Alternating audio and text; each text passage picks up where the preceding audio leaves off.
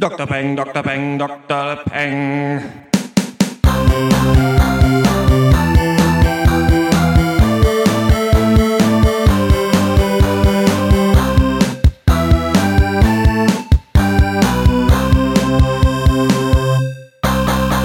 Hallo und herzlich willkommen zum 98. Pencast von drpeng.de, Pop und Geist, unserem wöchentlichen Film- und TV-Podcast.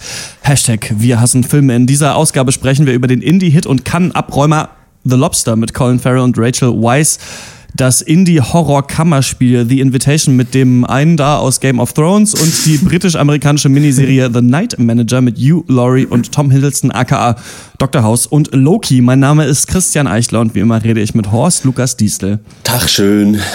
Malte Springer. Hi. Und Max Ole von Raison. Hallo.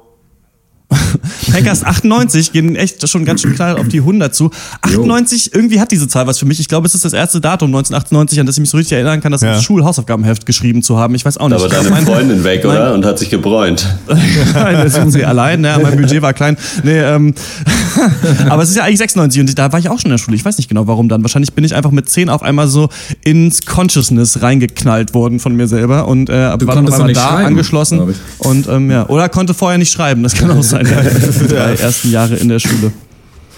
Wer schreibt, der bleibt. Das ist auch bei Jahreszahlen so, nicht wahr? Das alte Sprichwort es sagt, ja.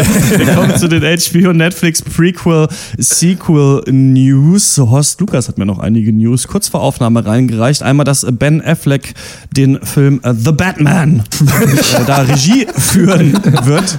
Ein Und, Mann wie ähm, ein Baseballschläger.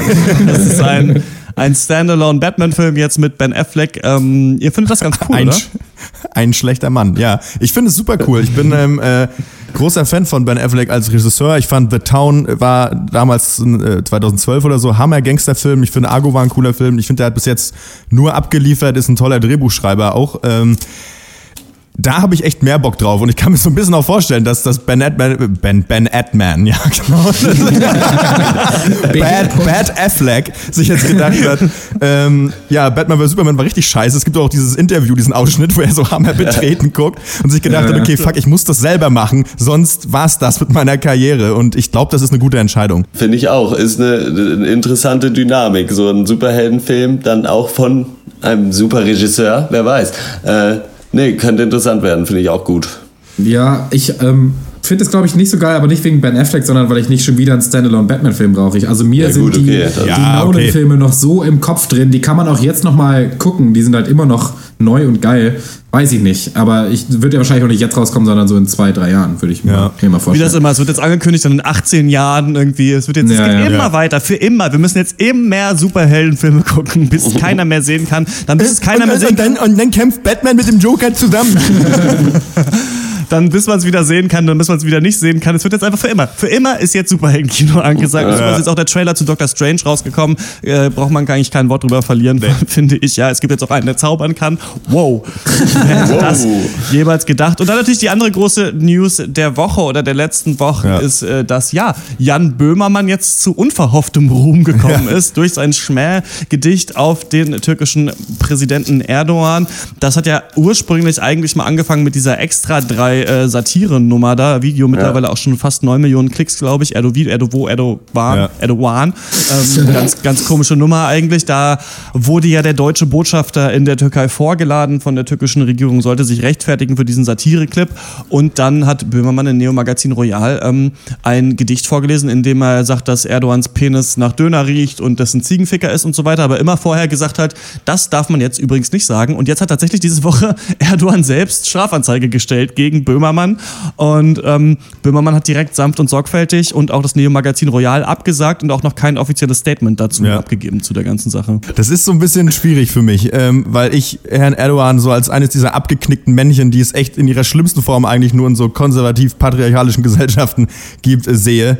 Und so Leute, die halt denken, davon hatten wir es ja neulich auch schon, die so denken, dass die eigene Angegriffenheit sie zu irgendwas berechtig mehr berechtigen würde, als zu dem Gefühl, angegriffen zu sein. So, ne? Und ähm, das ist, finde ich, sehr schwierig. Und ähm, was ich aber ganz gut finde, weil es gibt ja auch viele Leute, die sagen so, ja, das kann nicht sein, dass er da jetzt irgendwie voll, dass das, das war, das ist jetzt, das kann nicht sein, dass das jetzt justiziabel ist, kann nicht sein, dass da jetzt äh, der, äh, da irgendwie da gerichtlich was gemacht werden muss. Ich finde das eigentlich gut weil ähm, man wird, glaube ich, schon nicht. Also dafür haben wir ja einen Rechtsstaat und der funktioniert auch ganz gut und es gibt für Sachen einfach Gesetze, Dinge sind klar definiert. Auch Schmähkritik hat das Verfassungsgericht auch schon klar definiert. Ne? Und bei einer Schmähkritik ist eben ausschlaggebend, dass äh, bei einer Äußerung äh, die Diffamierung einer Person der Auseinandersetzung einer Sache überwiegt. So, das und ähm, das muss man wird man dann halt feststellen müssen sozusagen. In dem Fall würde ich sagen, ja, ist schwierig die Gewichtung. Ja, der wird aber auf keinen Fall da irgendwie großartig verknackt werden. Maximal vielleicht eine Geldstrafe, wenn überhaupt. Und ich denke, es ist auf eine gute Art, auf diese Art und Weise äh, zu zeigen, was, wie, was Presse- und Meinungsfreiheit in diesem Land gilt, besser als einfach zu sagen, nö, wir machen jetzt gar nichts, weil das ja auch Quatsch ist. Denn es gibt schon rechtlich was, eine ja. Beleidigung einfach auf dem Papier. Das ist schon so. Und es war ja auch eine. So. Ja gut, ist halt äh, hauptsächlich dann die Frage des Kontextes und wie schwer man den gewichtet, was ja aber viel kritisiert zum Beispiel wurde und wo ich auch auch sehr zustimme, dass das ein bisschen komisch ist, ist, dass äh, die werte Frau Merkel sich halt da ja. direkt äh, irgendwie berufen gefühlt hat, sich dazu zu äußern, was an ja. sich schon irgendwie absurd, finde ich, ist. Ja. So, weil, weil sie sagt ja auch nicht, die macht ja auch keine Presseerklärung, wenn der Tatort scheiße war und äußert sich, dass das nicht äh, cool ist oder was weiß ich was. Also, da, dass da so dieses voreilige Kuschen ja. quasi, so, da, so wird es zumindest bezeichnet. Äh, ich finde es vor allen Dingen halt auch einfach krass, was das für ein riesen Medienecho ja. äh, gebracht hat, mit sich gebracht hat und dass es dadurch natürlich auch viel äh, irgendwie wichtiger erscheint, als es ja eigentlich ist. Ja. Würde ich mal sagen. Absolut. Ich finde auch so ein das bisschen. Das ist ein interessanter Fall, finde ich. Aber ähm, ich bin da auf der Seite, dass das natürlich nicht in Ordnung ist, was Böhmermann gemacht hat. Also es gibt halt Gesetze und du, und du darfst halt nicht einfach eine Beleidigung machen von jemandem, die halt irgendwie diffamierend ist. Er hat halt vorher gesagt, so ja, ähm, das darf man jetzt über, übrigens nicht machen. Und dann hat er es gemacht. Und darüber muss dann halt diskutiert werden, wie weit halt die Satire reicht, wie lang das Gedicht wahrscheinlich sein darf, wenn man vorher mhm. sagt, man darf es nicht machen. Aber die Meinungsfreiheit ist in Deutschland halt begrenzt. So, du kannst ja. nicht alles sagen, was du willst. Du darfst den Holocaust nicht leugnen und du kannst nicht einfach Leute beleidigen, grundlos. Ja. Und mhm. ähm, klar wird es jetzt zu einer politischen Sache aufgebauscht und sowas. Wir haben bei Detektor auf einem Interview geführt mit einem Rechtsanwalt, machen wir eh jede Woche. Ähm, so eine Serie, ist das gerecht, heißt das, wo einfach über aktuelle Gerichtsurteile gesprochen ja. wird mit dem und der das so einschätzt. Der ist auch cool.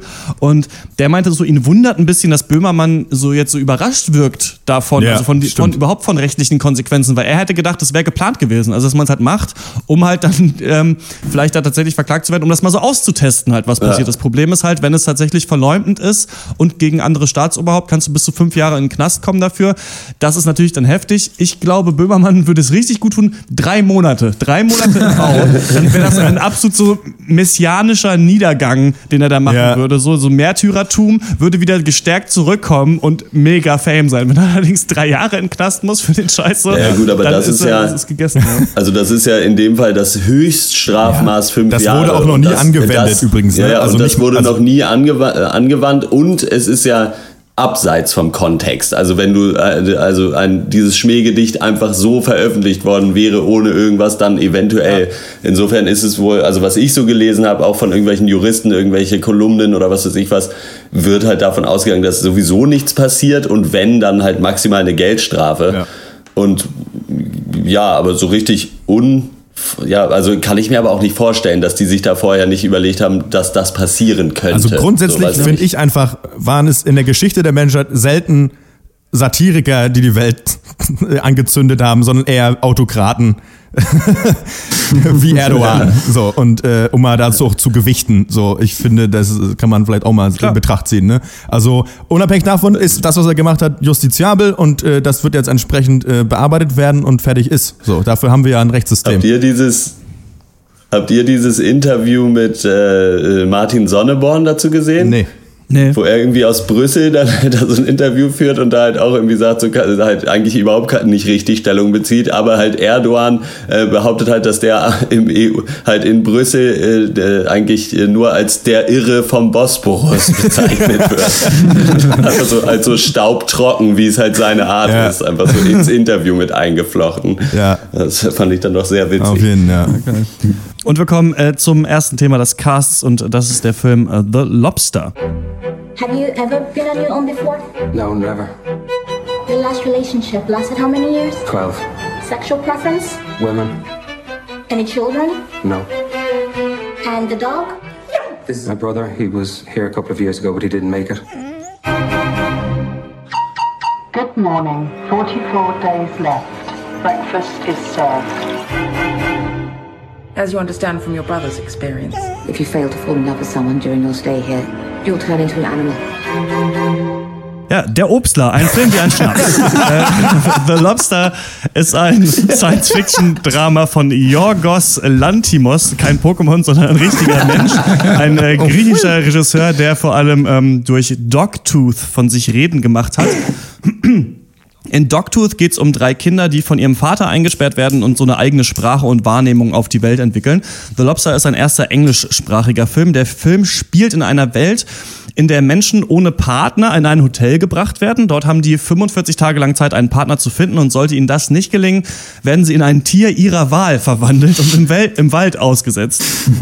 Falls sie einen Partner finden, dann dürfen sie mit ihrer neuen Liebe 30 Tage lang auf Probe im Hotel zusammenleben und geht dann alles glatt, können sie wieder zurück in die Stadt. Alle paar Tage jagen aber die Hotelbewohner Menschen, die in den Wald geflüchtet sind, mit Betäubungspfeilen. Pro abgeschossene Menschen gibt's einen Tag mehr im Hotel. Soweit die Regeln. David, gespielt von Colin Farrell, wird am Anfang des Films von seiner Frau verlassen und muss ins Hotel und sein einziger Begleiter ist sein Bruder, der in einen Hund verwandelt wurde. Im Hotel freundet er sich mit einem lispelnden und einem humpelnden Mann an. Dann gibt's da so Tanzabende und weirde Theatervorführungen, die so zeigen sollen, wie toll die monogame Zweierbeziehung ist. Der humpelnde Mann, gespielt von Ben Wishaw, das ist der neue Q aus den Bond-Filmen, schafft es schließlich bei einer Frau mit Nasenbluten zu landen, indem er sich selber die Nase aufschlägt. Dann haben sie ja was gemeinsam und dann sind sie scheinbar ein Paar und dann läuft das auch alles glatt. Ja. Zeit für David also, sich auch mittels mieser Tricks eine Partnerin zu schnappen. Ja, The Lobster, so prätentiös wie ein Hammer oder doch so geschmackvoll wie die große Krahahabe Pizza? Krosse Krabbe.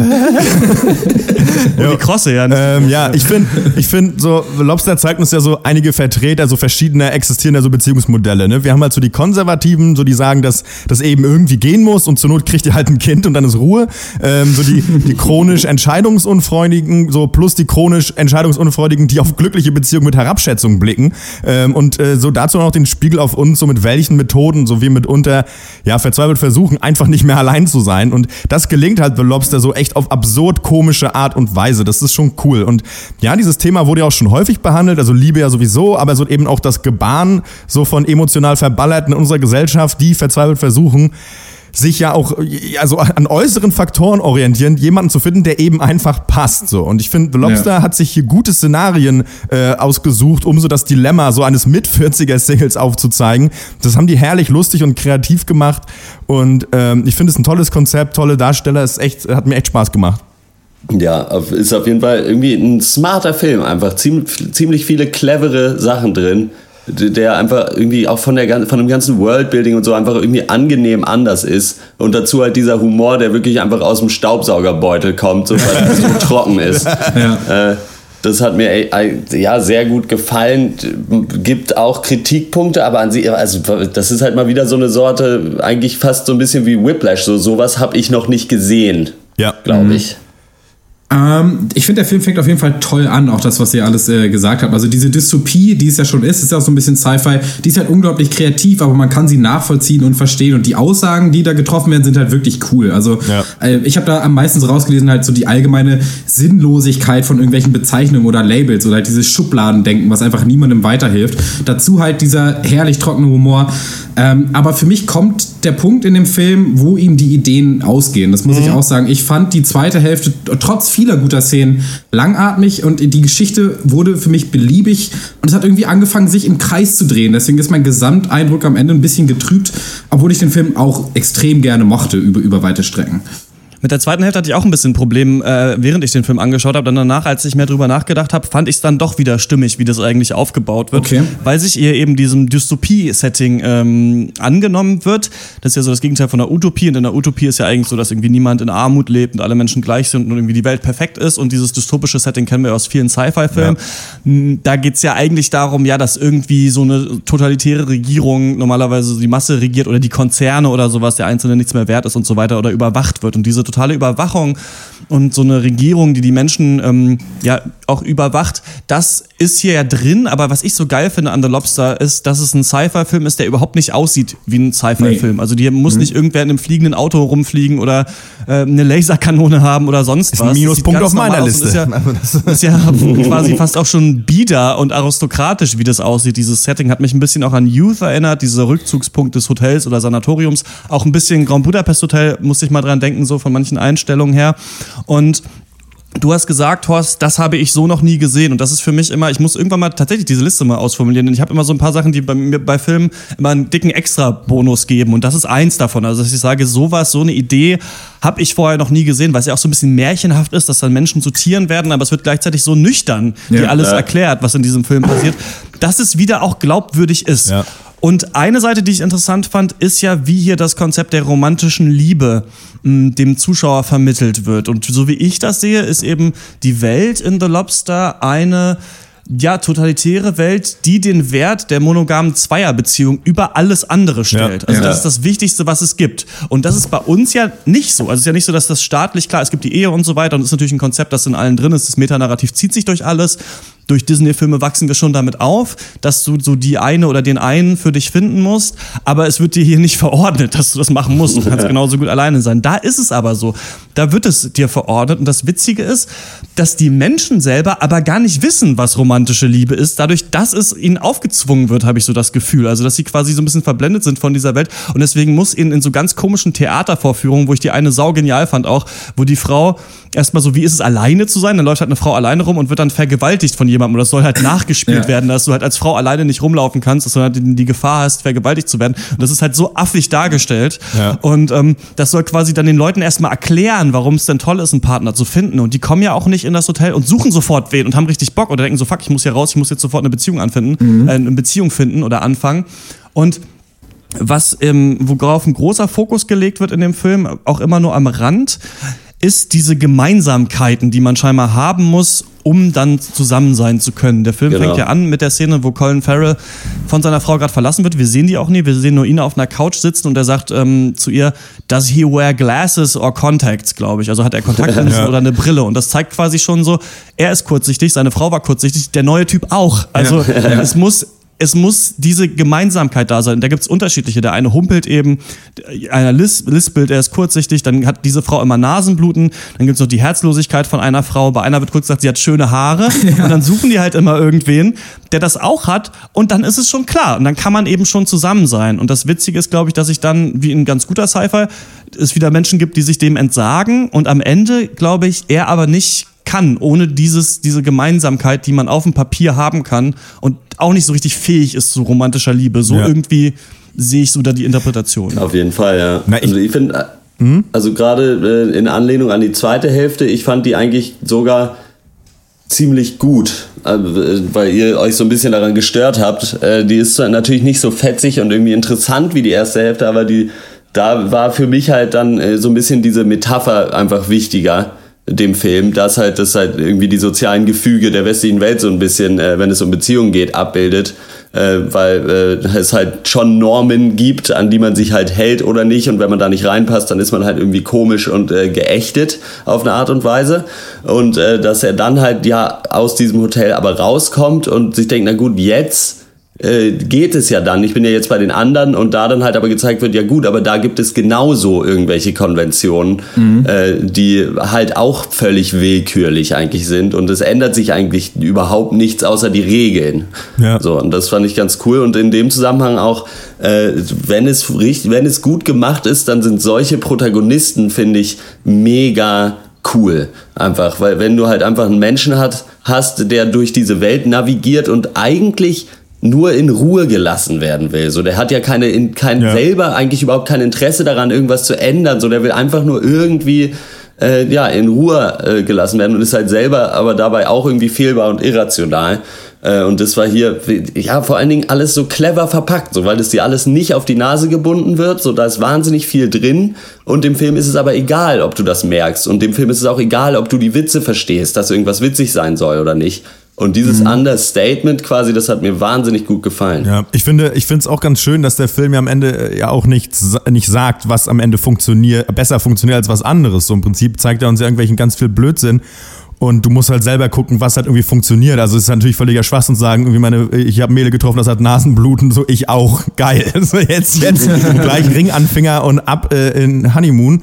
Ähm, und ganz lustig finde ich dann aber so, weil es gibt ja dann eben auch diese Vertreter, diese, diese, die halt so sagen, so aus rein aus pragmatischen Gründen ist es sinnvoll, zusammen zu sein. Da gibt's ja diese eine Therapiemethode, die gezeigt wird, so, ja, wir ketten deine Hand für eine Nacht an, so, und dann wirst du schon sehen, dass zu zweit alles besser und einfacher ist. Das ist halt, das, das ist halt, sau, das ist halt sauplump, aber auch ein bisschen weise, weil auf eine Weise, klar, ist ja auch ein bisschen was dran, dass man so sagt, ja gut, äh, ja, du willst jetzt irgendwie deinen Seelenpartner irgendwie finden. Ja gut, aber grundsätzlich ist ja zu zweit eigentlich schon ganz geil, erstmal auch so. Also selbst wenn man vielleicht nicht in so mhm. vielen Sachen übereinstimmt. Und ich finde das ganz lustig, da so sich dem so ein bisschen anzunähern auf diese Art und Weise. Da, ich wollte aber noch kurz dem auch zustimmen, ähm, der Geschichte, dass so ab dreiviertel für mich auch, hatte ich auch das Gefühl, dem Film gehen die Ideen aus und der Film ist für mich so ein bisschen auf Sparflamme zu Ende gegangen. Und ich glaube, das hätte man ein bisschen, nach meinem Gefühl, knackiger zu Ende führen können. Das aber noch kurz am Rande. Ja, aber der, der Film hat viele von diesen kleinen, feinen Szenen, wie du das jetzt mit dieser Hand äh, angesprochen hast. Das, also ganz am Anfang ist eigentlich fast eine meiner Lieblingsszenen, wo dann Colin Farrell zum ersten Mal ins Hotel kommt und er muss halt seine sexuelle Präferenz angeben. Er ist sich halt nicht ganz sicher, ob er hetero oder homosexuell sein möchte und die Frau an der Rezeption sagt halt, ja, dazwischen geht nicht, sie müssen sich für eins entscheiden. Ja, ja, und dann ja, kurze Zeit später geht es dann halt um seine Schuhgröße und er sagt halt 45,5 und die Frau sagt natürlich wieder, nee, 45 oder 46, dazwischen geht nicht, sie müssen sich für eins entscheiden. Also von diesen Szenen gibt es halt total viele coole kleine Sachen, die halt immer wieder lustig sind, die clever sind.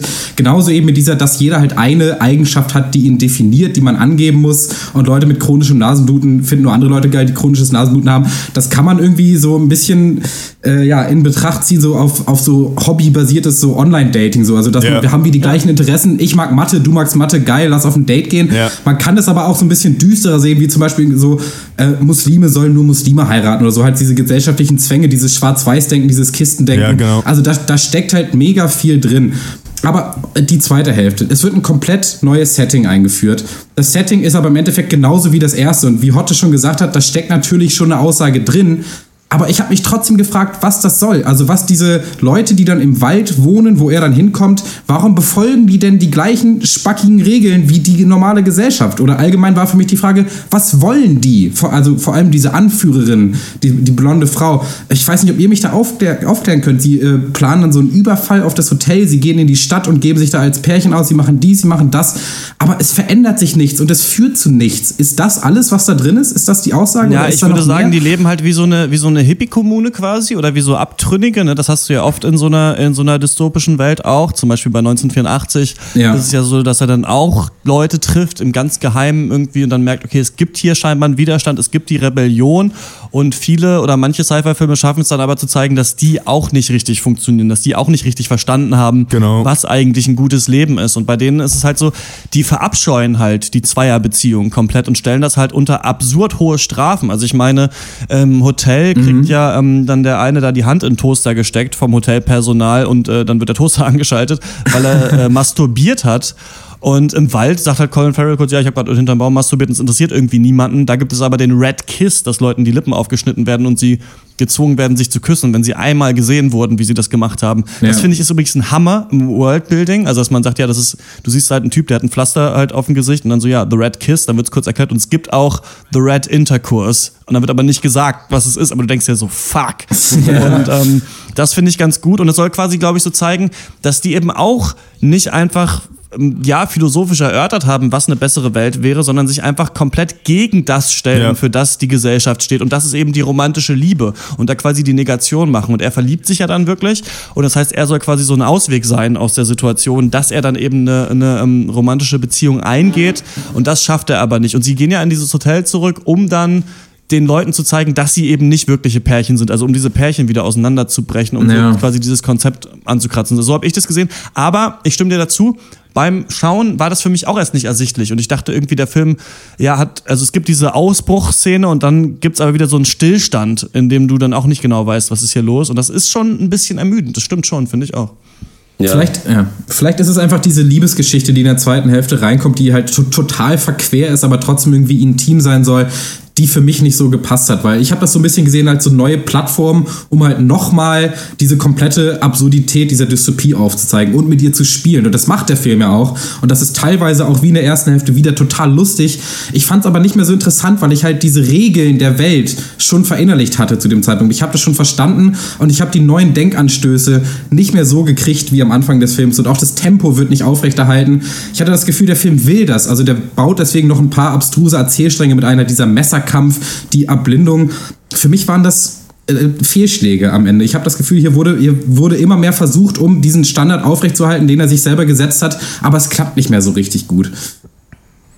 Ich habe ein bisschen das Gefühl, dass der Regisseur, der Lantimos, ich habe mir nämlich ähm, in Vorbereitung äh, den Film Dogtooth mal angeschaut cool. geschaut von ihm, der so gehypt ist. Ich habe leider nicht geschafft, auch noch The Alps zu gucken. Bei dem Film geht es, glaube ich, darum, dass Leute, also dass Leute äh, sterben und dann spielen andere Leute, haben so eine Firma, wo sie diese Toten oder die Verstorbenen spielen und noch bei der Familie rumhängen, damit es für die leichter ist zu trauern. Also auch schon wieder eine Hammeridee. Bei Dogtooth geht es darum, dass so drei Erwachsene äh, ja so ein bisschen eingesperrt sind im Haus ihrer Eltern, aber so wie bei Room, also so, dass sie quasi gar nicht richtig wissen, dass okay, man ja. wirklich raus kann. Also die sehen, der Vater geht halt, fährt im Auto immer raus, aber die denken, glaube ich, man könnte gar nicht zu Fuß diesen, dieses Anwesen verlassen tatsächlich ja. und sich dann halt so eine eigene Weltsicht aufbauen. Dann auch unterschiedlich, also die dann nennen dann auch irgendwie, die Vagina heißt dann Tastatur oder sowas oder die, weiß ich nicht, dann, dann sagt irgendwer das Wort Zombie und dann fragen sie, was ist ein Zombie und dann ja, ist eine kleine gelbe Blume und sowas und deswegen belegen sie Dinge immer mit Wörtern, die von außen kommen, die sie nicht kennen. So ein bisschen wie das Kind in Room immer dachte, ja. dass es halt so die Fernsehwelt quasi gibt. Und ich mhm. unterstelle dem Lantimos so ein bisschen, dass er manchmal den Stil ein bisschen über die Substanz stellt. Also, dass er denkt, es wäre einfach cool, noch mal eine Szene zu haben, wo ein Kamel durch den Wald läuft, egal ob das jetzt so viel Sinn ergibt, dass Leute zu Tieren werden. Und genauso ist es auch in Dogtooth das ist eine richtig clevere Idee, dass Menschen ihre eigene Sprache entwickeln, wenn sie in Isolation aufwachsen und die Gesellschaft quasi nicht verstehen oder Freude nicht kennen, wenn sie nie Freude gezeigt bekommen. Aber da gibt es halt auch ganz, ganz viele Szenen, wo du denkst, okay, die ist eigentlich jetzt nur drin, um das einmal so in einem Film zeigen zu können. Und er hat auch manchmal so harte, brutale Szenen. Das finde ich ganz witzig, weil ähm, in The Lobster ist ja auch so, dass er sich da dann die Nase aufschlägt an diesem Tisch zum Beispiel, so völlig unverhofft. Ich glaube, da hat er auch so ein bisschen Fable dafür, der Regisseur. Ich unterstelle ihm aber auch so ein bisschen, ja, dass es so ein bisschen Effekthascherei auch ist und er sich, glaube ich, so ein bisschen so eine Aussage auch entziehen möchte um dann, wenn er Glück hat, halt den Film noch größer werden zu lassen. Das ist ja wie auch bei 2001 Odyssey ja, ja. oder sowas, ja. dass dann quasi, wenn du das nicht so leicht interpretierbar machst und dir dann aber ein Hit gelingt, dann unterstellen dir halt Menschen, dass da mehr drin ist. Und wenn du das aber nicht schaffst, dann denkt man ja, das ist prätentiöser Quatsch. Und äh, ja, ich glaube, er geht so ein bisschen in diese Richtung. Ja, das ähm. stimmt schon. Aber also ich hatte auf jeden Fall sofort nach dem Gucken das Gefühl, so den das ist ein Film, den müsste ich jetzt eigentlich wirklich noch ein zweites Mal gucken, weil ich mir ziemlich sicher bin, dass ich auch Sachen nicht verstanden habe oder dass halt noch viel mehr drin ist, was ich jetzt beim ersten Mal schauen nicht mitgekriegt habe oder so. Und also ich werde mir den wahrscheinlich auch noch mal angucken irgendwann, so weil es wirklich ein cooler Film ist. Eine Sache, die ich noch ansprechen wollte, ist, dass es hier mal herrlich war zu sehen, so wenn das Setting stimmt und du die Welt ernst nimmst kannst du die dümmsten Witze machen und es stört ja. nicht. Weil zum Beispiel, es gibt ja diese eine Witz, ist ja einfach, dass die beiden äh, dann im Wald eine geheime Zeichensprache quasi entwickeln, damit sie mhm. kommunizieren können, ohne dass es jemand merkt. Und das ist halt, diese Zeichensprache ist halt völlig absurd und nicht geheim, weil die sich irgendwie dann, müssen sie aufstehen und den rechten Arm nach oben und sich auf den Rücken legen, auf den Bauch legen. Und das könnte halt direkt aus einem Austin Powers Film sein. Ja, so. stimmt, ja. Dass zwei Leute so geheim kommunizieren mit so riesen übertriebenen Gesten so. Und, das, und dass du die so eine richtig stumpfe Art von Humor da unterbringen kannst und das halt funktioniert, ist äh, für mich eine Hammerleistung. Ja, und das ist auch so, dass ähm, in, in Dogtooth ist es auch so, dass es Szenen gibt und das ist noch viel härter fast, wo du denkst, darf ich jetzt eigentlich lachen darüber? Denn eigentlich ist es so schlimm, was ich sehe. Mhm. Und das ist, das weiß er ganz genau. Also, dass da so affige Sachen drin sind, wie dass das Theaterstück zu lange gezeigt ja. wird. Oder dann diese Leiterin von dem Hotel dann noch, noch so ein Lied singt auf einer Bühne oder so. Das ist halt einfach völlig, völlig übertrieben.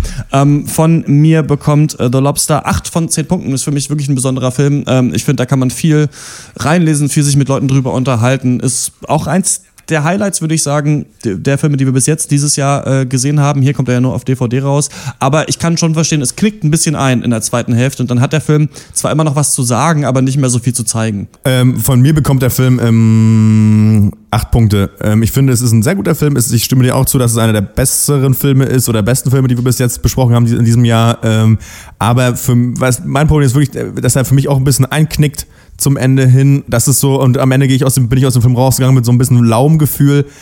Ähm, trotzdem gebe ich da eine klare Empfehlung und den sollte man sich mal angeguckt haben, weil das, das macht schon Spaß und es ist einfach, da haben sich Leute Gedanken gemacht, das ist irgendwie, das ist kreativ, die bringen was Neues, das ist ganz schön. Ja, acht Punkte. Ja, ich habe jetzt ähm, viel rumkritisiert, aber es ist natürlich trotzdem ein total liebenswerter Film, total clever und ich, man muss auch nochmal die Schauspielleistung loben, weil der Film ist halt so unglaublich lustig, weil er diese Biederkeit, die er halt so konsequent durchzieht und die Leute machen das so geil, wie sie halt mit dieser stoischsten Steinmine einfach die urkomischsten Situationen durchspielen, diese Unterrichtsstunden, ja. äh, dieser Tanzabend. Comedy-technisch war das wirklich erste Sahne. Dazu war er echt auch düster teilweise, trotzdem halt, wie gesagt, total lustig, äh, toll gespielt. Leider ging ihm die Luft aus, ähm, für, von mir sieben von zehn. Ja, ja, ja, diese zweite Hälfte. Was soll man dazu sagen? Ich finde, äh, vielleicht ist die erste Hälfte einfach geht ein bisschen zu sehr in eine andere Richtung. Also man hat so ein bisschen das Gefühl, die nehmen, haben ein richtig geiles Setting jetzt etabliert. Warum werfen die das weg? Ja. Mhm. Und ich glaube, äh, und spielen da nicht noch mehr irgendwie drin rum, weil man ja nicht des Hotels schon überdrüssig ist oder so. Man denkt sich ja nicht, oh, wann kommt jetzt mal ein neues Setting? Dann kommt aber trotzdem eins. Und ich glaube, da ging es halt eher um die Aussage im Allgemeinen. Deswegen kann ich ihm das nicht so richtig übel nehmen. Äh, ich fand es ein wirklich sehr gelungener Film äh, und gebe 8,5 von 10. The Lobster ist nur auf DVD äh, und Blu-ray erhältlich seit äh, letztem Donnerstag. Hat es hier nicht ins Kino geschafft.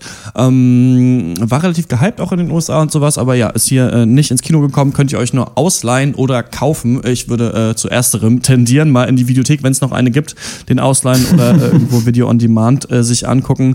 Wenn ihr Meinung dazu habt, der wurde uns ja empfohlen von äh, Jacek, dass wir mal darüber reden, dann äh, schreibt uns an podcast at drpeng.de und dem nächsten Film geht's genauso. Ist hier auch nicht ins Kino Kino gekommen, kann man aber jetzt ausleihen. Er heißt uh, The Invitation. Each and every one of us is on a journey. And we feel that it's important to be on that journey with the people you love.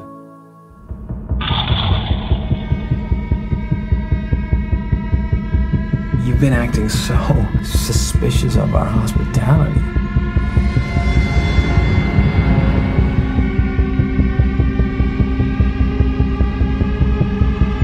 Beautiful moment is upon us. Tonight is the night our faith is made real.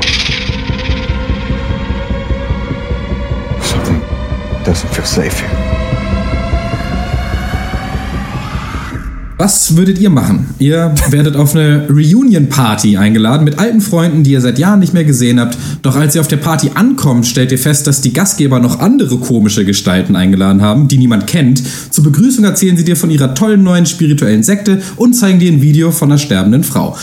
90% aller Leute würden sagen, was ist das denn für eine komische Scheiße und so schnell wie möglich wieder abhauen. Aber ja, Karen Kusamas Horror-Thriller The Invitation erzählt die Geschichte der, der anderen 10%. Ähm, ja, äh, zwei der geladenen Gäste sind Will und seine neue Freundin Kira. Äh, die Gastgeber sind Wills Ex-Frau Eden und ihr neuer Partner David. Und Eden und Will waren früher glücklich verheiratet, doch äh, das Trauma um den Tod ihres gemeinsamen Sohnes hat ihre Beziehung total zerstört und Eden auch an den Rand des Selbstmordes getrieben. Ja, und diese Reunion-Party Party ist nichts anderes als das Wiedersehen der alten Selbsthilfegruppe, in der die beiden früher waren. Ja, soweit das Setting. Äh, der Wein ist teuer, die Stimmung ist scheiße, niemand hat Spaß. Vor allem nicht Will, äh, der in seinem alten Haus ist und äh, Visionen von seinem toten Sohn äh, kriegt und davon geplagt wird. Aber auch andere düstere Sachen scheinen da vor sich zu gehen. Eden ist komisch verwirrt und ein bisschen abwesend. Es gibt kein Handynetz, äh, komische fremde Menschen laufen rum, wie schon gesagt. Und warum sind eigentlich Gitter vor den Fenstern und alle Türen abgeschlossen? Ganz klare Sache hier ist was im Busch. Und äh, deswegen äh, frage ich euch, würdet ihr der Einladung des Films folgen oder ihm doch nur eine Papiertüte voll Scheiße auf die Türschwelle legen, klingeln und wegrennen. ja, mal, ja was war da denn los? Einfach. Die Einladung zum langweiligsten Dinner der Stadt. So bringen Sie Ihr eigenes Kopfkissen mit. Es wird am Anfang der Party erstmal eine Stunde geschlafen. Also dieser Film weigert sich einfach anzufangen. Und, und wenn er dann doch endlich sich mal traut, so ein bisschen was wie ein Plot irgendwie vorzutragen, dann ist der halt auch noch scheiße. Und es soll irgendwie alles so spannend, irgendwie I'm on the edge of my seat mäßig sein. Und ist es aber einfach nicht. So, weil einfach keine Ahnung, in der Beschreibung von dem Film steht schon, die kommen auf eine Party und der eine denkt, die Gastgeber führen was im Schilde. Ja. So, dann hast du zwei Optionen. Entweder sie führen was im Schilde oder nicht. Und das Problem ist, es interessiert mich null, welche der beiden Varianten stimmt. Und das liegt hauptsächlich daran, weil ich weder den Schauspielern noch, den, noch dem Skript abkaufe, dass diese Gruppe von Menschen sich jemals vorher schon mal gesehen haben ja. soll. Ja. Ich finde, ja. Ich finde auch, äh, Moment, jetzt geht's nämlich los. Äh, ich wünschte, ich wäre ein Neutron gewesen und hätte meine 100 Minuten Lebenszeit zurück. The Invitation war ja schließlich nur für geladene Gäste. äh, komisch aber, dass der Film so heißt, denn einladend war wirklich überhaupt nicht. Wenigstens das Dorf stimmt. Horror war's. so. Äh, ja. Äh, ich weiß nicht, das ist einer dieser ne, typischen Filme, Leute treffen sich und irgendwas stimmt nicht. Und das Dumme ist, äh, genau was Hotte auch gesagt hat, es steht ja schon in der Beschreibung. Sprich, ich muss mir erstmal eine Stunde lang langweilen, bis mir gesagt wird, ja, mit den, mit den Gastgebern stimmt wirklich was nicht. So, das ist so, das weiß ich aber schon. Das ist, ähm, ich, ich, ah, ich weiß, ah, da haut so vieles nicht hin. Ich finde es ganz komisch. Ich finde, ich weiß gar nicht mal, es liegt auf jeden Fall, finde ich, nicht an den Schauspielern. Das hat, ich habe schon Tom Hardy 2 das irgendwie abgekauft. ähm, aber was liegt eigentlich im Argen? Ähm, es ist, glaube ich, der Plot. Es, äh, Leute gehen durch ein Haus, dann mal hier, mal da. Es ist auf keinen Fall eine realistische Party. Also das ist, das ist schon ja. mal ein Punkt. Ähm, mich hat dieser Film irgendwie überhaupt nicht gegriffen. Ich kann das schwer festnageln, weil so vieles falsch ist irgendwie um mal den äh, Singer-Songwriter Benji Hughes zu zitieren, if you're waiting for an invitation, you're gonna wait a long time. Wer hier auf einen guten Film wartet, wird auch lange, lange warten. Denn äh, ich habe das versucht zu versinnbildlichen mit dem fantastischen Beispiel. Die Invitation ist wie ein Portemonnaie, an das ein dicker Mann ein 30 Zentimeter langes, fettes, buntes Kletterseil gebunden hat und sich daneben im kleinsten Gebüsch der Welt versteckt. Eine Stunde lang guckt man sich das dann an, bis man sich schließlich irgendwann dazu erbarmt, das Portemonnaie aufzuheben, damit das Schauspiel vorbei ist. Und da wird man einfach das abgeknallt. Ja.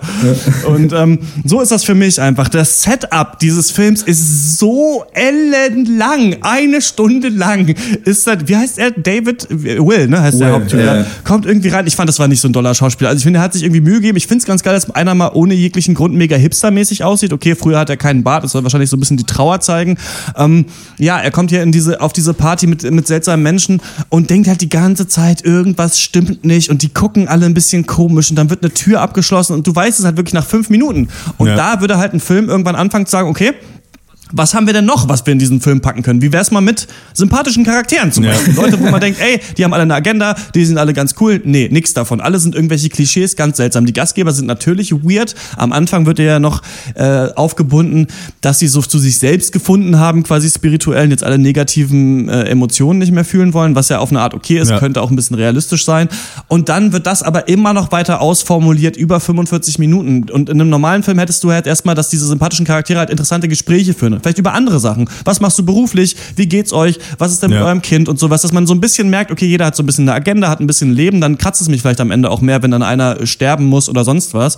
Und das wird aber gar nicht gemacht. Es wird immer weiter diese Stimmung ja. aufrechterhalten, wo jemand einfach rumsteht und komisch guckt. Und dann gibt's halt einen einzigen Twist und der ist halt total billig. Ja. Es ist halt ja. wirklich, also dieser Twist ist einfach so, jo, und jetzt fängt der Horrorfilm ja. an quasi. Und da hätte halt normale von diesen Mystery-Thriller-Filmen, die ja cool sein können. Es kann ja geil sein. Du hast, du hast ein kleines Setting, du hast ein Kammerspiel, du weißt nicht genau, ist vielleicht Will der, der hier irgendwas im Schilde führt. Ne? Das sind ja, so normale Fragen, die sich stellen. Aber ein normal intelligenter Film wirft das halt alles auf, zeigt es aus unterschiedlichen Sichtweisen, dann kommt, dann kommt ein Twist, dann kommt noch ein Twist und dann kommt der eigentliche Twist. So. Und dann bist du halt unterhalten. Denn diese Mystery-Thriller-Filme, wo jemand was im Verborgenen führt, die leben ja davon, dass du unterhalten wirst als Zuschauer. Aber das passiert ja tatsächlich gar nicht. Und das ist wirklich so, ja genau, dass es eine Stunde lang dauert, bis es dann losgeht. Und ich weiß nicht, warum das schon wieder so abgehypt wird in den USA auf Rotten Tomatoes und Metacritic und sowas. Ich weiß nicht, wo das Fable ist. Natürlich ist es, ist es ganz nett, wenn Freunde sich wieder treffen nach einer langen Zeit und man weiß nicht, was los ist. Aber da hat mir zum Beispiel The Gift viel besser gefallen und der hat mir auch schon nicht so gut gefallen. Ja. ich weiß ja. ich, ich fand, ja. es war auch ein bisschen, ja, auch nicht so toll gemacht. Also ich nee. fand so ein bisschen, wirkte das immer so ein bisschen wie eine schlechte Produktion. Klar war nicht so viel Geld da, aber ja, anstrengend. Ja, du sagst es genauso, wie es ist. Du sagst es, das Setup ist zu lang. Ich sage, es gibt kein Setup, denn es, also es gibt keine Party. Die Leute kommen an und sofort passiert nur noch komischer Scheiß. Und das Ding ist, äh, natürlich basieren Thriller eben auf diesem Zwiespalt, ist das hier normal oder geht was Komisches vor? Aber der Film baut es nicht auf, weil nur komische Sachen vorgehen und nichts ist normal. Und wenn dieses grundlegende Element schon nicht stimmt, dann weiß ich nicht, was da überhaupt noch kommen soll. Also, weil es ist ja so ein bisschen wie 10 Cloverfield Lane. Also, dieser Zwiespalt, ja. ist es komisch oder bildet sich Will das vielleicht nur ein? Aber der Film kriegt es nicht hin, denn an dieser Abgefucktheit der Situation gibt es als Zuschauer nie einen Zweifel. Ja. Und die Atmosphäre ja. verändert sich nie. Selbst in diesen Fake-Out-Szenen, wo dann gezeigt werden soll, vielleicht ist es ja doch Will, der nur überreagiert. Selbst die glaubt man nicht als Zuschauer. Und da kommen wir zum zweiten Hauptproblem. Äh, es gibt keinen Grund für niemanden, auf dieser Party zu bleiben. Ja. Es, ist einfach, ja. es gibt in der ersten halben Stunde drei oder vier Situationen, in denen hätte jeder normale Mensch seine sieben Sachen genommen und wäre aus der Tür rausgegangen. Aber der Film kommentiert es nicht oder geht darauf ein oder versucht uns das zu erklären, warum anscheinend alle Gäste die naivsten Menschen auf dieser ja. Erde sind. Also sagen wir mal, okay, Will möchte nicht gehen, denn es ist ein altes Haus, es ist eine Ex-Frau etc. Okay, aber was ist denn mit seiner Freundin Kira? Die, kennt, die kennt da niemanden, hört sich nach fünf Minuten an, wie einer erzählt, er hat vor sieben Jahren seine Frau erschlagen, kommt nicht mal auf die Idee zu sagen, yo, Digga, lass mal wieder weg. Das reicht mir für heute. Ja. So, nein, einfach, das wird einfach unge Wir sollen das glauben. Wir sollen diesen ja. Leuten glauben und dazu kommen halt die Nebencharaktere. Da hättest du auch Schaufensterpuppen nehmen können, die auch alle sagen, ja, ey, geile Party. Eine nimmt Koks, einer ist ein Mörder und zwei sind in der Sekte. Cool. Das wird bestimmt ein lustiger Abend. Ja. Also, weiß ich nicht. Ich finde auch total. Und dazu kommt halt auch dass diese ganze äh, Suspense-Sache halt, das sind halt auch so, oder diese ganzen Sachen, wie dir versucht wird zu zeigen, so, uh, hier ist eventuell was im Argen. das ist halt auch alles so richtig mal wieder aus der Grabbelkiste, aber ganz unten. So. Das ist wirklich nicht die normale Grabbelkiste, sondern die, die auf dem Dachboden stand. Ja. Einfach, einfach so, ja, äh, warum schließt du denn die Tür ab? Ach, hier war neulich. Weil hier Stroh rumliegt, halt Alter, ab, ja. lass mich mal in Ruhe, so, ja, irgendwie keine Ahnung, so, ja, und warum macht ihr das denn und warum macht ihr das?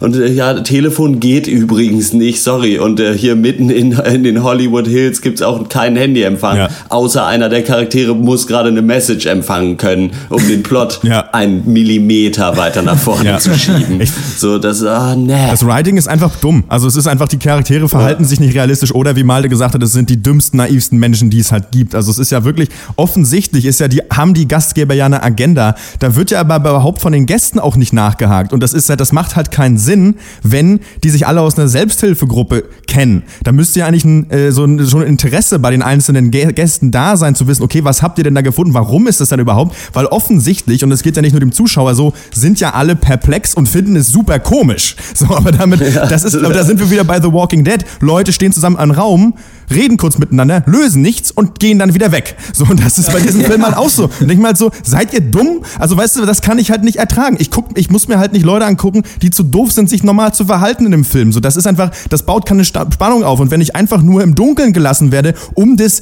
äh, äh im Dunkeln gelassen werdens willen, über echt 100 Minuten, so dann fickt euch. So, dann kauft euch einen neuen Stift und ein neues Buch und fangt bei Null an. Das ist echt Müll.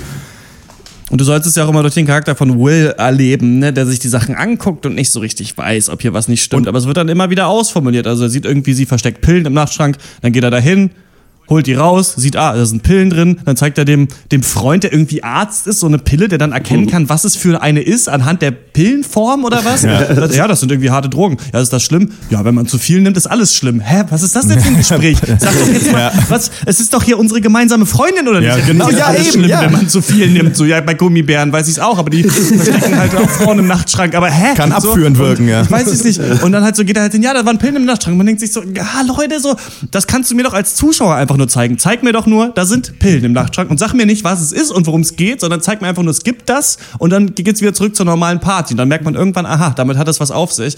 Ja, alles komplett ausformuliert, anstrengend. Ähm, Finde ich, kann man kaum ertragen, so den ja. Film. Ähm, ja, von mir gibt's, ich fand das Ende, also das absolute Ende fand ich geil. Nee. So, was dann ganz am Ende passiert, das fand ich ganz cool. Aber ähm, sonst äh, ja nix. Und dafür für das äh, gibt's drei Punkte. Ähm, von ja. mir gibt es nur einen, äh, wo ich auch laut lachen musste, war bei den Versuchen hier zu, äh, des Foreshadowings. Also meine Lieblingsszene ist, der Gastgeber David sagt zu Will, hey Will, wir mögen dich, deswegen haben wir dich ja auch ausgewählt. Pause, Pause, Pause. Pause. Gast auf unserer Party zu sein, meine ich natürlich. So, boah, ey, fickt euch dazu drei Millionen Nahaufnahmen von Weingläsern. wird, wird, wird, der Wein eventuell noch eine Rolle in diesem Film spielen? Die ganze Symbolik dieses ja. Films. So, guck mal, roter Wein und dann roter Kuchen und es gibt eine rote Laterne. Weißt du warum? Weil später sterben die Leute und es gibt hey, wirklich clever, ihr Idioten. Ja. Klar, das Finale war dann irgendwo unterhaltsam. Und der allerletzte Shot, Christian, ich fand den auch gut. Der war zwar sinnbefreit und ein bisschen von Fight Club abgerippt, aber ich fand ihn trotzdem gut. Äh, für mich gibt es den einen Punkt für den Soundtrack, den fand ich ganz gelungen. Äh, das war's. Stimmt, fand ich auch gut. Hm? Ähm, ich finde es halt, äh, du, was du halt nicht machen kannst, ist in dem Film, äh, der Hauptcharakter soll an sich selber und seiner eigenen Wahrnehmung zweifeln und an seinem Verstand. So. Der Witz ist aber, er hat ja so einen mysteriösen Anruf bekommen. Und der ist ja aber nicht weg. Also, weißt du, alle sagen dann ja, hey, wieso entspann dich mal? Er kann doch theoretisch sein Handy rausholen und das abspielen. Und jeder weiß, ah, da hat wirklich jemand angerufen. Also, das ist ja. seid ihr dumm? Den sowas könnt ihr nicht bringen. So, nee, von mir gibt's äh, einen Punkt für ja, einen Punkt gibt es eigentlich bei mir nur für Filme, bei denen ich einfach sage, ja, den Film gibt es, da bin ich mir sicher, ich habe ihn gesehen. Ähnlich wie bei dieser Mailbox. Oder habe ich ihn wirklich gesehen? Ich weiß es nicht. Ich kann es auf einmal ohne erfindlichen Grund nicht überprüfen. Vielleicht ist es auch einfach ein guter Film gewesen und ich weiß es bloß nicht. Nee, Bullshit, weg damit, Abfall. Ja, genau so gehen Filme nicht. Und äh, ja, was soll man dazu noch sagen? Ich fand die letzte Szene auch kacke. Also wenn der Film davor gut gewesen wäre, dann wäre das vielleicht clever gewesen oder ja. interessant. So ist es einfach nur, nö, äh, ich möchte das nicht mehr. Ich möchte überhaupt nicht, dass irgendwas noch passiert. Äh, ich habe mich noch nie so auf den Abspann gefreut. Aber immerhin äh, äh, habe ich mir irgendwann äh, dann relativ am Anfang schon gedacht, okay, mal gucken, wann die Szene kommt, wo wir Will schreien sehen, aber ohne Sound. Und sie kam, ja. sie folgte auf geschwindem Fuße. Und äh, da, der, dafür gibt's von mir vielleicht den einen Punkt. Und, aber was man auch noch sagen kann, dieser Film wäre wie so viele andere Filme zwar unwesentlich, aber besser gewesen, wenn man alle Flashbacks weggelassen hätte. Und das ist so oft so, weil ich verstehe das auch so. Beziehungsweise am Anfang verstehe ich die Flashbacks nicht, bis er irgendwann tatsächlich ausspricht, wir, ja, der Tod von unserem Kind war für uns alle krass. So. Aber dann brauche ich die Flashbacks auch nicht mehr. dann hat er es ja gesagt. Also das ist, naja, keine Ahnung. Aber nee, das ist absolut nix. Ich gebe auch einen Punkt. Komm, und einen halben, einen halben Punkt. Oh, das ist aber nett. Ja. Da sich noch den halben Punkt hat sich The Invitation noch ergaunert. Der ist ab jetzt auf Blu-ray und DVD erhältlich. Und wer natürlich auch mitspielt, ist äh, die Person, die in Game of Thrones Dario Naharis spielt. Ich wollte diesen Namen nochmal aussprechen. Das ist der beste Welcher Name. ist es denn? Dario Naharis, äh, der, ähm, der Gastgeber. Bart. Stimmt, daher kenne ich. Ja, ja. Ah, James Gandolfini 2. Okay. Ja. Bart 2 ja habe ich ihn genannt. Und der wurde ja, der wurde ja ähm, ganz schön über die Festivals getrieben. Sehr, sehr viel Hype für The Invitation ähm, auch so ein bisschen, glaube ich, in so Filmkennerkreisen irgendwie wird da viel geguckt. Wenn ihr den da draußen gesehen habt, schreibt uns mal einen Podcast at drpeng.de, falls ihr das genossen habt. Ähm, und was ist so, wenn ihr den mochtet, wie rechtfertigt ihr diese ganze ja. Stunde oder 100 Minuten, in der nichts passiert? Das würde mich wirklich interessieren. Denn es ist nicht immer ein gutes Kritikmerkmal, dass man sagt, ja, jetzt war irgendwie langweilig oder sowas. Manchmal hat man sich auch nicht reingedacht, aber hier war einfach nichts, worin nee. man sich hätte reindenken können. Und äh, damit kommen wir äh, zur Serie in diesem Podcast und die heißt The Night Manager. War is spectator sport. We are emperors of Rome. What do you want, Miss Bird? I want to make you an offer. Bring down Richard Roper. I want to put you inside his operation. My name's Pine. I'm the night manager. The Night Manager ist eine britisch-amerikanische Thriller-Miniserie ähm, nach, nach der Romanvorlage The Night Manager von John Le Carré. Äh, äh, Le Carré ist berühmt für seine Spionageromane, äh, arbeitete tatsächlich auch selbst für den britischen Geheimdienst und ja, viele seiner Werke wurden auch im Laufe der Zeit erfolgreich verfilmt. Also das ist eine ewig lange Liste. Ähm, darunter einige Klassiker wie Der Spion, der aus der Kälte kam, äh, Dame, König, Aas, Spion, ähm, Most Wanted Man oder eben jetzt äh, The Night Manager als Serie, um dann nochmal mal ein paar zu nennen. Ähm, und ja, äh, im Na Nachtmanager dreht es sich um einen Vertreter äh, ja eben jener Berufsgruppe, Jonathan Pine, gespielt von Tom Hiddleston. Und ja, dieser gerät während des arabischen Frühlings und so seiner derzeitigen Anstellung in Kairo äh, in die Verstrickungen des Waffenhändlers Richard Onslow Roper, gemimt von niemand Geringerem als Hugh Laurie, äh, aka Dr. House. Und ähm, Ja, Hiddleston erhält nämlich in seiner Funktion als Nachtportier äh, Einblick in Unterlagen, welche die Waffengeschäfte Ropers und einer ägyptischen Familie dokumentieren. Die Dinge geraten dann so außer Kontrolle. Es gibt einen Mord, in den Pine persönlich involviert ist und die Erkenntnis, ja, dass von Seiten der Politik und der örtlichen Behörden so kein Interesse an der Aufklärung dieses Vorfalls besteht. Ja, und dann desillusionierter, als das vorher als Ex-Soldat eh schon war, äh, arbeitet Hilson vier Jahre später in einem Nobelhotel in der Schweiz. Und äh, dort kommt es dann zu einer erneuten Begegnung zwischen Waffenhändler Roper und dem ritterlichen Portier.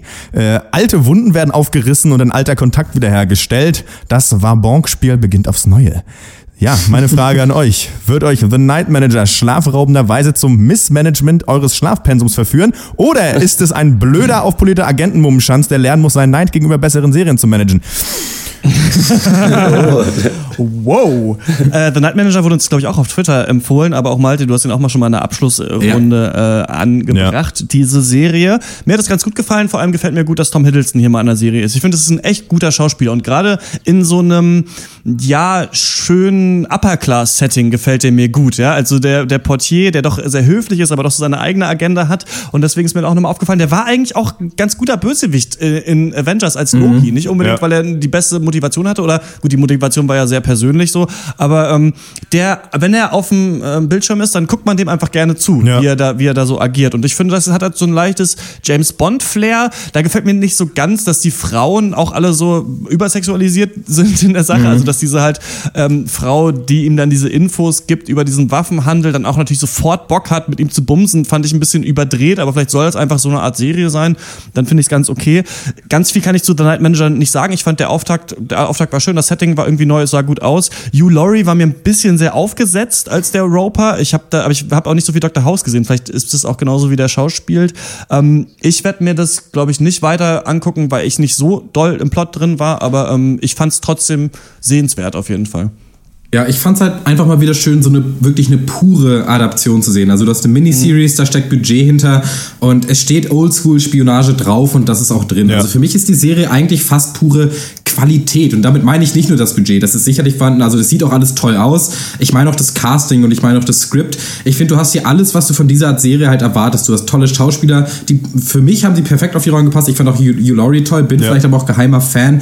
Und vor allem auch so vom, vom Pacing her, du hast halt genau diese Station, die du haben willst in so einem Spionagefilm. Also er deckt was auf im Geheimen. Es gibt die geheime Liebschaft, es gibt den Mord. Dann macht der Bösewicht seinen ersten großen äh, Auftritt dann später in der Folge. Dann äh, da ist der Pilot Pilot auch zu Ende, dann geht's erst los und du weißt aber, du musst dir das jetzt nicht monatelang noch angucken. Sechs Folgen, Story vorbei, super. Also für mich gibt's für Night Manager auf jeden Fall eine klare Empfehlung. Ich fand das wirklich eine richtig runde Sache. Ja, ähm, es ging mir ähnlich. Ich finde, ähm, mir hat die Besetzung auch gut in den Kram gepasst. Ich finde, das funktioniert ähm, super. Ich mag einfach auch die Hauptdarsteller. Also Tom Hiddleston, Hugh Laurie, habe ich gar nicht so viel gesehen, aber der macht das, finde ich, auch toll. Ähm, und ja, speziell dann so ab dem Kapitel äh, äh, Schweiz, wenn ich, nimmt die Sendung auch so ein bisschen Fahrt auf. So, weil dann, da habe mhm. hab ich dann auch so mehr Bock gekriegt. Vorher war ich noch so ein bisschen gelangweilt, weil das doch so ein bisschen, ja, so, ja, hat mich einfach, ja, fand ich noch nicht so, hat mich noch nicht so reingeholt und da, da habe ich richtig Bock gekriegt. Auch und nicht zuletzt eben auch auf dieses, äh, diese verbalen Katz- und Maus-Spiele, die dann so losgehen, ne? so zwischen Hiddleston ja. und, und Laurie. Das, das hat mir gut gefallen gefallen, das macht Spaß, das mag ich auch bei James Bond und da sind ja auch so klare Anleihen, ich meine, äh, äh, bei so Agentenfilmen oder auch so gängigen Agentenformaten, das funktioniert aber, finde ich, gut und wenn man das mag, dann ist man bei der Serie super bedient. Ich werde mir, glaube ich, auch die zweite Folge nochmal angucken. Ähm, weil ich mir das ganz gut gefällt, dieser dieser Agenten äh, äh Nobel Hotel Vibe und äh, ja genau, also eigentlich Empfehlung finde ich ganz gut. Ist es denn so nach der ersten Folge, die er so das Setup macht? Hat mir übrigens äh, sehr gut gefallen, dass wir erst äh, den Bösewicht, also Hugh Laurie, erst so spät zu Gesicht ja, bekommen. Ja. Immer nur so kurz in Einspielern. Das fand ich war toll, weil man immer nur gehört hat, ah, Roper, Roper. Und dann war er auf einmal da, hat die Bühne betreten. Ähm, du, Horst konnte sich das nicht angucken. Wir haben die erste Folge gesehen. Malte, du hast ein bisschen weiter geguckt, aber auch nicht so weit, oder? Nee, ich habe nur die zweite noch gesehen. Da werden dann auf jeden Fall neue so Nebenstorylines, äh, persönlichere noch mit eingebaut. Auf jeden Fall. Also es geht dann nicht nur um diese eine Verschwörung, die ja jetzt im Pilot größtenteils aufgebaut wurde. Dadurch wird es doch nochmal aufgelockert. Du siehst auch Hugh Laurie, also Roper, den Bösen, dann in seinem Zuhause mit seiner Familie. Ähm, ich denke, die Serie wird es schon gut hinkriegen, da aus den ganzen Leuten noch richtig runde Charaktere zu machen, die dann am Ende natürlich nochmal alle zusammentreffen im, im großen Showdown. Hat nicht Hugh Laurie auch mal ein Buch geschrieben über einen Waffenhändler? Also ja, Gunseller oder so? Ach was. Ja, ist auch ein sehr gutes Buch, kann ich auch empfehlen. Ja. ja. Oh. Hast du gelesen, oder was? Wir haben das beide gelesen, glaube ich. Wir haben das, glaube ich, bei uns in der Bibliothek im Westflügel stehen. das ist euch gleich ins Auge nochmal die Markt ja. fragen, ob sie das nochmal äh, entstauben könnte, wahrscheinlich. ja, also wie ich das höre, äh, von uns diesmal keine tiefgründige, tiefst tiefgründige Diskussion über The Night Manager, aber eine klare Empfehlung auf jeden Fall. Sieht gut aus, die Schauspieler sind toll, der Plot ist interessant und es ist auch mal nicht so lang. Das ist ja. und ähm, genau, das kommt jetzt, jetzt erst in den USA auf AMC und vorher ist es schon in England angelaufen, also es lässt sich auf jeden Fall im Internet angucken. Wenn ihr das gesehen habt, schreibt uns äh, eure Meinung doch zu der Serie. Und ähm, podcast at drpeng.de ist die Adresse, an die man diese Meinung schicken kann. Und wir lesen das sogar. Also wenn das nichts ist. Damit, äh, kommen wir zur Damit kommen wir zur Abschlussrunde. Was hat uns sonst popkulturell oder anderweitig in der letzten Woche äh, bewegt? Dark Souls 3 ist rausgekommen am Dienstag. Ich habe da lange, lange drauf gewartet. Ist ja ein Ableger meiner äh, Lieblingsvideospielserie. Man nennt es so ein bisschen die Souls-Reihe. Hat angefangen mit äh, Demon Souls damals auf der PS3 und dann über Dark Souls 1, 2 und Bloodborne und jetzt äh, ist endlich auf den neuen Konsolen auch ein Dark Souls rausgekommen. Ist ja schwierig, das kurz zu erklären. Rollenspiel, man ist äh, ein Ritter, muss gegen ganz viele Monster kämpfen. Es klingt sehr blöd, aber das Kampfsystem ist halt sehr cool eigentlich, weil sich jeder Kampf ähm, gegen jeden Gegner eigentlich wirklich wie so ein wirklicher harter Zweikampf anfühlt. Jeder kann dich wirklich umbringen und ähm, das hat auch ganz tolle Momente. Mir gefällt es auch vom Leveldesign gut. Es läuft aber echt nicht gut auf der PlayStation 4 und das hätte ich nicht gedacht, dass es das mittlerweile gibt gibt einfach Spiele, deren Performance nicht so doll ist auf einer Konsole, weil darum ging es ja mhm. eigentlich bei Konsolen, dass du nicht, beim PC ist klar, ne, wenn dein Computer nicht gut genug ist, dann läuft es nicht so gut, aber bei Konsolen sollte eigentlich jeder das gleiche Erlebnis haben und ich glaube, da sind wir mittlerweile in so einer Generation von Videospielkonsolen angekommen, wo die Spiele einfach im Arsch sind, wenn die rauskommen. Also es gibt es ganz oft irgendwie, dass irgendwas nachgepatcht werden ja. muss oder die Texturen nicht gut aussehen oder irgendwas dann nicht läuft und so. Ja. Und ähm, ist bei Dark Souls 3 auch ein bisschen so, finde ich. Also das geht, man kann es spielen, aber es ist von der Framerate her, ich weiß nicht, ob das jedem was sagt, aber normalerweise sind Videospiele so in 30 Frames. Gute, manchmal kriegst du in 60 und auf dem PC geht's noch viel höher. Wir haben mal beim Hobbit das mal besprochen, da, da haben sich, da hat auch Peter Jackson versucht, das einzuführen, diese doppelte Framerate. ja, sind immer in 24, beim Hobbit waren die, war das in 48 und es ist schon echt ein bisschen hakelig, so dafür. Also dafür, dass ich mich so lange darauf gefreut habe, war ich ein bisschen enttäuscht, aber jetzt bin ich ein bisschen drin. Und für jeden, der das mal gezockt hat und irgendwie Fan ist, der wird das auch wieder mögen. Und viele Anleihen wieder auf den ersten Teil, nachdem der zweite bei der Community nicht so gut angekommen ist. Also ich habe auf jeden Fall meinen Spaß damit, äh, nachdem ich diesen Wermutstropfen äh, vergossen habe, diese Träne ob der Leistung. Aber ähm, ja, Dark Souls 3 ist jetzt raus und irgendwann werde ich da mal auf Detektor FM ein bisschen drüber reden. Ja.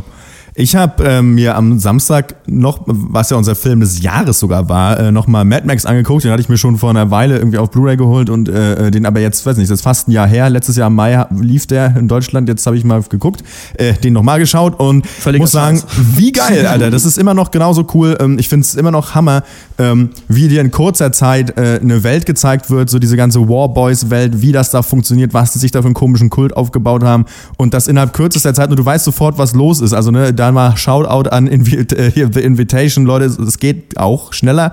Ähm, das ist echt, ich finde, das ist wirklich Hammer, also wahnsinnig gut gelungen. Es hat mir nochmal Spaß gemacht, hat mich irgendwie einfach gefreut, dass ich mich da nicht getäuscht habe in meiner Wahrnehmung. Ähm, ja, soweit von mir.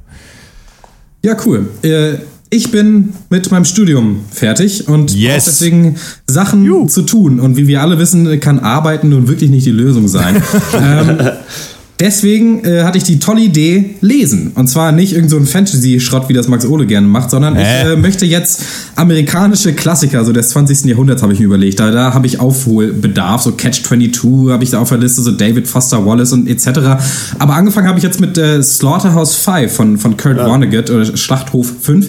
Ähm, da geht es um äh, Billy Pilgrim, äh, einem Menschen, dem die Zeit aus den Fugen gerät, der also immer zwischen verschiedenen Stadien seines Lebens hin und her reist. Das ist viel Kriegsdrama, das ist Verdrängung von Trauma oder Verarbeitung von Trauma. Es ist total abstruses Sci-Fi, verdammt smarte äh, Gesellschaftskritik ist auch dabei. Also ich werde mich jetzt hüten, natürlich einen der absoluten Klassiker der äh, Gegenwartsliteratur jetzt irgendwie versuchen zu interpretieren. Aber ich kann das jedem ans Herz legen, ist ein hammergutes Buch und ja, soweit von mir. Hm. Ich, ich, lese nicht. Das heißt übrigens Traumata, Herr Leseratte, ne? Entschuldigung. Das war's jetzt aber mal für diese Woche. Wir haben jetzt wieder 99. Äh, Pencast. Da sprechen wir endlich über den meist erwartetsten Film in diesem Jahr, Gods of Eden. Yes! Ich habe yes. so mega Bock da drauf. Das wird bestimmt richtig. Ich hoffe so ein bisschen, dass es so wird wie Seven Sun, dass einfach nur zwei Stunden lang absurde Monster und absurde Helden mit absurden Plotlines irgendwie dahinterher rennen. Aber wahrscheinlich wenn mich nicht alles täuscht, nehmen wir den ja auch mal wieder alle vor, äh, an einem Ort auf. Jo. Und äh, da dann noch so ein äh, Ding, also ich habe ihn noch nicht gesehen, aber ich werde den verreißen. kann ich hier, so viel kann ich hier schon mal verraten und äh, ich habe richtig Bock. Ja, ich glaube, wir können den auch zusammen vielleicht sogar gucken, dann, äh, bevor wir den, den Cast aufnehmen. Das wäre mega. richtig, das wäre richtig, Hammer, richtig ja. witzig. Ja, da, dann Und- lassen wir das Mikro aber laufen dabei. Und die neue Hulu-Serie äh, The Path mit, äh, wie heißt der Typ von, von Breaking Bad? Jesse Pinkman, Aaron, Aaron Paul. Wer ist der denn? Po Aaron Paul, glaube ich. Ja, heißt das so? Man weiß es nicht Ja, genau. Schreibt uns Matze eure Knob. Fragen, wenn ihr, noch, Ja.